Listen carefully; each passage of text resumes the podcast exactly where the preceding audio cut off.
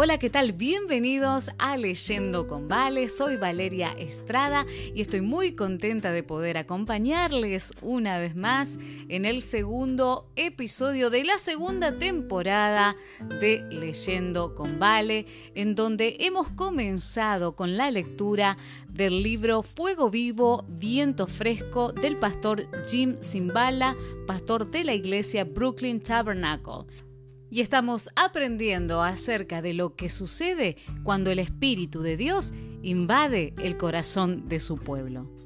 El título del capítulo número 2 es Se enciende el fuego. Comenzamos entonces con la lectura de este episodio. Bienvenido, Pastor Simbala, me dijo la gente al verme esa mañana. ¿Tuvo un buen descanso en Florida? ¿Cómo está de la tos? Les dije que había mejorado de la tos pero en mi interior tenía impaciencia por contarles algo mucho más importante. A principios del culto dije, hermanos y hermanas, verdaderamente siento que he recibido palabra de Dios acerca del futuro de nuestra iglesia. Durante el tiempo que estuve ausente, estuve clamando a Dios pidiendo que nos ayudara, que me ayudara a comprender lo que Él más desea de nosotros y creo haber recibido una respuesta. No se trata de algo elaborado, profundo o espectacular, pero quiero decirles hoy, con toda la seriedad que me sea posible, desde ahora en adelante, la reunión de oración será el barómetro de nuestra iglesia. Lo que suceda el martes por la noche será el indicador mediante el cual juzgaremos el éxito o el fracaso, porque esa será la medida con la que Dios nos bendecirá. Si invocamos al Señor, nos ha prometido en su palabra que responderá, que atraerá a Él a los que no han sido salvos, que derramará de su espíritu entre nosotros. Si no invocamos al Señor, no nos ha prometido nada, nada en absoluto. Es así de sencillo. No tiene importancia lo que predique o lo que proclamemos creer en nuestras mentes. El futuro dependerá de nuestro tiempo de oración. Este es el motor que moverá a la iglesia. Sí, quiero seguir viniendo los domingos, pero la noche del martes es la que tiene verdadera importancia. Carol y yo nos hemos trazado el curso a seguir y esperamos que ustedes nos acompañen. Por casualidad esa mañana estaba presente un ministro de Australia, o tal vez era de Nueva Zelanda, lo cual era una rara ocurrencia. Lo presenté y lo invité a decir algunas palabras. Se dirigió al frente e hizo un solo comentario. Escuché lo que dijo su pastor. He aquí algo en qué pensar. El grado de popularidad de una iglesia se mide por los que asisten el domingo por la mañana. El grado de popularidad del pastor o evangelista se mide por los que asisten el domingo por la noche. El grado de popularidad de Jesús se mide por los que asisten a la reunión de oración. Y con eso se bajó de la plataforma. Eso fue todo. Nunca lo volví a ver. El nuevo comienzo. Si mi anuncio a esa congregación suena raro y autoritario, considere que no se diferencia mucho de lo que dijo Charles Haddon Spurgeon, el gran predicador británico, en un sermón casi exactamente unos 100 años antes. La condición de la Iglesia puede ser medida con mucha precisión por sus reuniones de oración, también la reunión de oración es un medidor de la gracia y por medio de ella podemos juzgar el nivel de obra divina entre la gente. Si Dios está cerca de una iglesia, ésta debe orar. Y si Él no está presente, una de las primeras señales de su ausencia será la pereza en la oración. Ese primer martes por la noche se presentaron entre 15 y 18 personas. Yo no tenía ningún programa establecido, simplemente me puse de pie y dirigí a las personas un encanto y alabanza a Dios. A partir de allí surgió la oración. Percibí un nuevo sentido de unidad, de amor entre nosotros. Dios parecía estar uniéndonos. No prediqué un sermón típico. había nueva libertad para esperar en la presencia de Dios. En las semanas que siguieron, se hicieron evidentes las respuestas a la oración. Empezaron a aparecer parientes inconversos y personas totalmente desconocidas. Empezamos a sentir que éramos una sala de emergencia del Espíritu Santo, donde las personas con traumatismos espirituales podían ser rescatadas. En la mayoría de los hospitales, la sala de emergencia no tiene una decoración tan bella o actualizada como el resto del edificio, pero es muy eficiente en lo que se refiere a salvar vidas. Éramos un ejemplo ideal de lo que escribió en 1853 el gran escritor escocés de devocionales Andrew Bonar. A Dios le agrada que su pueblo vea que no hay otra salida, que no hay esperanza excepto en la oración. En esto reside el poder de la Iglesia al enfrentarse al mundo. Así fue que semana tras semana seguía alentando a la gente para que orara. Y por supuesto, como dijo Samuel Chadwick hace muchos años, la mayor respuesta a la oración es que haya más oración. No estábamos allí para escucharnos unos a otros mientras expresábamos oraciones elocuentes. Estábamos demasiado desesperados para eso. Nuestro enfoque era vertical, dirigido hacia Dios y no horizontal de unos a otros. Gran parte del tiempo invocábamos al Señor en grupo, orando todos juntos en forma concertada, una práctica que sigue hasta el día de hoy. Otras veces nos tomábamos de las manos, formando círculos de oración, o bien diversas personas expresaban alguna carga especial. El formato de una reunión de oración no es tan importante como su esencia tocar al Todopoderoso, clamando con todo el ser. He estado en reuniones de oración bulliciosas que eran principalmente un espectáculo. He estado presente en grupos durante tiempos de oración silenciosa que eran profundamente espirituales. La atmósfera de cada reunión puede variar. Lo que más importa es que nos encontremos con el Dios del universo, no solamente el uno con el otro. También empecé a soltarme en las reuniones del domingo, dejando de controlarlas con tanta firmeza con el micrófono. El formato acostumbrado, dos canciones, luego los anuncios, música especial a cargo del coro, la ofrenda, luego un sermón, por último la bendición final. Gradualmente se fue dejando de lado a medida que Dios me iba aflojando. No era necesario que estuviera tan nervioso ni tenso ni que fuera falso. Solo me había estado protegiendo por temor. Al fin y al cabo, las personas no estaban sedientas de sermones extravagantes ni de refinamiento organizativo, solo deseaban amor. Querían saber que Dios podía levantarlas y darles una segunda oportunidad. En aquellos días iniciales en la Avenida Atlantic, al acercarse la gente al Señor, recibir la plenitud del Espíritu y reavivar su primer amor por Dios, naturalmente empezaron a hablar del tema en sus trabajos, en sus edificios de apartamentos, en reuniones familiares. Pronto estaban trayendo a personas nuevas. Desde ese día y hasta el presente, más de dos décadas después, nunca ha habido una temporada de declinación en la iglesia, gracias a Dios. Por su gracia nunca ha ocurrido que una facción se levantara y decidiera separarse. Dios ha er, seguido enviando a personas que necesitan ayuda.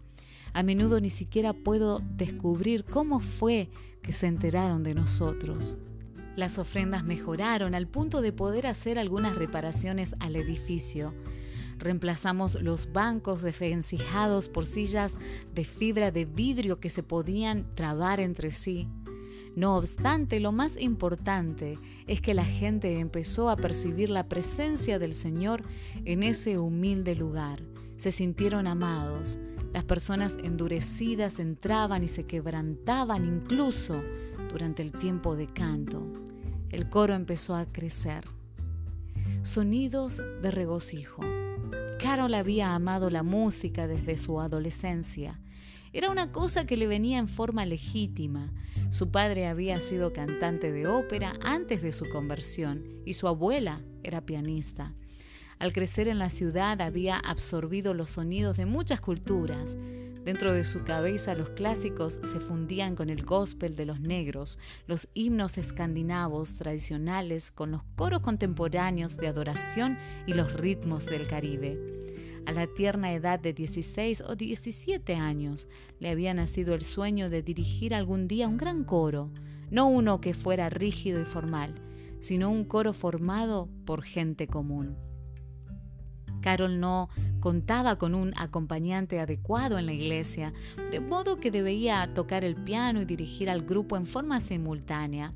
No sabe leer música, así que armaba las voces en la cabeza y luego las enseñaba al grupo de memoria. Aún así, el número de cantantes empezó a crecer, llegando con el tiempo a ser de unas 50 personas. La plataforma era demasiado pequeña para que todos cupieran, así que para cantar se ubicaban cruzando todo el frente del salón, inundando con su sonido el pequeño edificio. Los ensayos se realizaban los días viernes por la noche. Eso puede sorprender a los lectores que hayan que otros acontecimientos del fin de semana presentarían una competencia demasiado dura para la disponibilidad de tiempo de las personas. Pero el horario urbano es diferente. La gente está demasiado ocupada durante la semana con sus trabajos y los largos viajes en trenes, autobuses y subterráneos. Finalmente descansan cuando llega el viernes por la noche, sabiendo que no hace falta que se levanten temprano al día siguiente. Carol empezaba con una media hora de oración. A menudo caía sobre el grupo un espíritu de adoración. Alguno tal vez comunicaba un testimonio o se sentía movido a leer un pasaje de las Escrituras. Carol quizás daba una breve exhortación. Muchas noches había más oración y adoración que ensayo. A veces el coro ni siquiera llegaba a cantar. Esta experiencia producía en la gente un estado de ánimo totalmente diferente. El coro no solo estaba dedicado a producir dos temas especiales para cantar antes del sermón, más bien los miembros estaban involucrados de lleno en el ministerio. Los miembros de la banda, al igual que Carol, tampoco tenían preparación. Joey Vázquez, que se convirtió en el bajista, aprendió a tocar el instrumento tocando con nosotros. Un día por diversión había estado tocando el bajo en casa de un amigo. La noche siguiente en el ensayo del coro su amigo dijo en broma que Joy sabía tocar. Carol supuso que el amigo lo decía en serio y puso a Joy a trabajar. Ese fue el comienzo de su carrera como bajista. Sigue estando en la iglesia hasta el día de hoy. Nuestro baterista Michael Archibald, un hombre de Trinidad, como los otros nunca ha tomado lecciones musicales. Jonathan Woodby, nuestro organista y uno de los mejores de los Estados Unidos, en nuestra opinión, no puede leer música. Sin embargo, estos dos han participado en dos álbumes ganadores de premios Grammy. El coro desempeñó un rol fundamental cuando empezamos a organizar concentraciones mensuales en colaboración con Teen Challenge, un ministerio a drogadictos y miembros de pandillas que fuera iniciado en Brooklyn en 1958 por David Wilkerson. Junto con Teen Challenge, alquilamos una gran iglesia bautista. Para la primera concentración promocionamos la película La Cruz y el Puñal, que cuenta la historia de la conversión del conocido líder de pandilla, Nicky Cruz. La multitud era tan grande que debimos pasar la película tres veces esa noche para que todos pudieran verla. Para la siguiente concentración, vino Nicky mismo para hablar. Fue sorprendente. Aquí estaba él predicando en el edificio mismo donde años antes, afuera sobre los escalones, había dejado inconsciente a un muchacho italiano teniendo intención de matarlo si no hubieran aparecido los policías. La historia de Nicky fue una gran inspiración para mí. Era un símbolo de cosas que habrían de suceder en nuestra iglesia. Dios tomando a las personas desesperanzadas, incluso a las que estaban locas, y cambiándolas. Yo sabía que muchas iglesias proclamaban de la boca para afuera la idea de que Dios puede hacer cualquier cosa, pero era necesario que tuviéramos verdadera fe de que cualquiera que entrara, a pesar de los problemas que tuviera, podría convertirse en un trofeo de la gracia de Dios. Desde aquella noche, Nicky ha sido un buen amigo mío y un huésped frecuente del tabernáculo. Al acoplarse más iglesias a las concentraciones, Carol formó un coro multirracial llamado New York Challenge Choir, compuesto de personas del tabernáculo junto con cualquier otro que quisiera cantar, un total de 80 voces o más. Fue para esta época que Carol escribió su primera canción, tomó el villancico Gozo del mundo es el Señor y le creó una nueva melodía. Vuelvo a repetir que ella no sabía anotar la música, sino que simplemente la enseñó al coro de memoria. Una comunidad de amor y oración. Nunca sabíamos quién vendría a Cristo en el Brooklyn Tabernacle. Había adictos, prostitutas y homosexuales, pero también allí conocían al Señor abogados, personas de negocio y conductores de autobús inconversos. Extendíamos la bienvenida a todos. Había latinos, afroamericanos, americanos del Caribe, blancos, de todo. Una vez que las personas eran energizadas por el Espíritu Santo, empezaban a aceptar a otras razas como creación de Dios. En lugar de clamar en contra de los homosexuales, empezamos a llorar por ellos. La gente empezó a venir desde Long Island, un viaje de 30 o 40 minutos. La mayor ventaja y quizás la única de nuestra ubicación en el centro de Brooklyn es la disponibilidad de medios de transporte público, lo cual significaba que personas de Manhattan, Queens, el Bronx y de otras partes podían llegar con facilidad viajando en subterráneo y en autobús. Para cuando llegamos a 150 o 175 personas los domingos por la mañana, la reunión de oración había llegado a 100. Había vida, gozo, un sentido de familia y amor.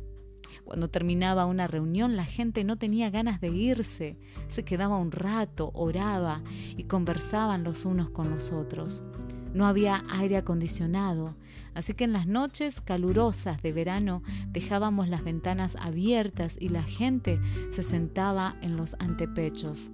Un domingo por la noche de un mes de, agosto, cuando hacía 90 grados afuera y probablemente 100 adentro del edificio, extrañamente me sentí movido a cantar Noche de Paz como una expresión de amor a Jesús. Estaba pasando un ebrio y se detuvo para escuchar. En su cerebro confundido dijo para sí, este problema que tengo con la bebida se me está escapando de las manos.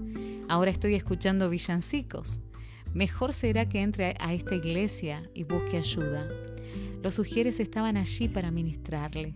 También podían entrar los que tenían problemas mentales. Un hombre llamado Austin, recientemente dado de alta de una institución, empezó a venir a la iglesia. Un domingo le dijo algo vulgar a una de nuestras mujeres. Cuando lo llamé el martes y le advertí que eso no sería tolerado, me dijo, ¿Ah, sí? Ahora iré con mis muchachos y nos encargaremos de ti. Era un hombre enorme, de modo que no me reí. Le respondí, Austin, tal vez te encargues de mí, pero no con tus muchachos. Por tu forma de actuar dudo que tengas muchachos. Advertí a los sugieres que si volvía a aparecer debían llamarme y también debían llamar de inmediato a la policía. Esa misma noche volvió Austin. Salí de la reunión de oración y fui a hablar con él intentando entretenerlo. En poco tiempo la policía entró por la puerta y se lo llevaron. Ellos querían que yo presentara cargos, pero me negué. En lugar de eso, volví a entrar para seguir participando de la reunión de oración. Episodios tan extraños como este se convirtieron en una parte regular del ministerio en este sector de la ciudad. Las ofrendas, como era de esperarse, nunca eran grandes por causa del tipo de comunidad que nos tocaba servir, caracterizada por madres solteras, personas que vivían de la asistencia pública, personas que buscaban liberarse de las drogas, pero también estaban viniendo personas estables, con seguridad económica, para las cuales la mezcla socioeconómica no constituía un problema. Como había sido jugador de baloncesto, nunca se me había ocurrido evaluar a las personas por su color. Si uno tenía capacidad para el juego, podía jugar. En los Estados Unidos pareciera ser mayor la apertura, la aceptación y el trabajo en equipo en el gimnasio que en la iglesia de Jesucristo. Para el año 1977, la cantidad de personas que intentaba ubicarse en los bancos los domingos por la mañana y por la noche superaba el espacio disponible. A menos de una cuadra había una YWCA, Asociación Cristiana de Señoritas, que tenía un auditorio con capacidad para 400 a 500 personas. Pudimos alquilar el salón los domingos y empezamos a reunirnos allí todas las semanas llevando a cuestas nuestro equipo de sonido y demás elementos. Las ventanas estaban cerradas con pintura y no había aire acondicionado. A menudo debíamos barrer el lugar el domingo por la mañana antes de poder acomodar las sillas para llevar a cabo la reunión. Pero al menos disponíamos de espacio que podíamos utilizar. Alquilamos la YWCA durante dos años. Algunos de los primeros recuerdos que tienen de la iglesia nuestros hijos menores, Susan y James, son de ese edificio. Recuerdo que un domingo levanté la vista mientras estábamos cantando y vi, para mi horror, que mi hija acrobática, en edad preescolar, estaba dando volteretas de 360 grados sobre unas barras paralelas ubicadas a la orilla del salón. Se acabó la ilusión de pastores con hijos perfectos. Cuando Lanny Wolf, un muy conocido cantautor de género gospel, visitó una reunión, fue cautivado por el sonido del coro, que ahora había llegado a las 100 voces. Animó a Carol a escribir más. Tienes un sentir ecléctico que es totalmente diferente, dijo él. Las canciones que escribes no se parecen a nada de lo que haría yo ni Bill Gaither, ni ningún otro. El estímulo de Lani significó mucho para nosotros dos. Desde entonces, por supuesto, la música de Carol ha llegado lejos, cruzando todo el país y es cantada en todo tipo de iglesias, cualquiera sea su estilo de adoración. Después de vender un millón de unidades de partituras de música de Brooklyn Tabernacle, World Music dio un premio a Carol en 1994. Lo irónico es que el Tabernacle nunca ha comprado una sola partitura de su música. No le serviría de nada a un coro que no lee música.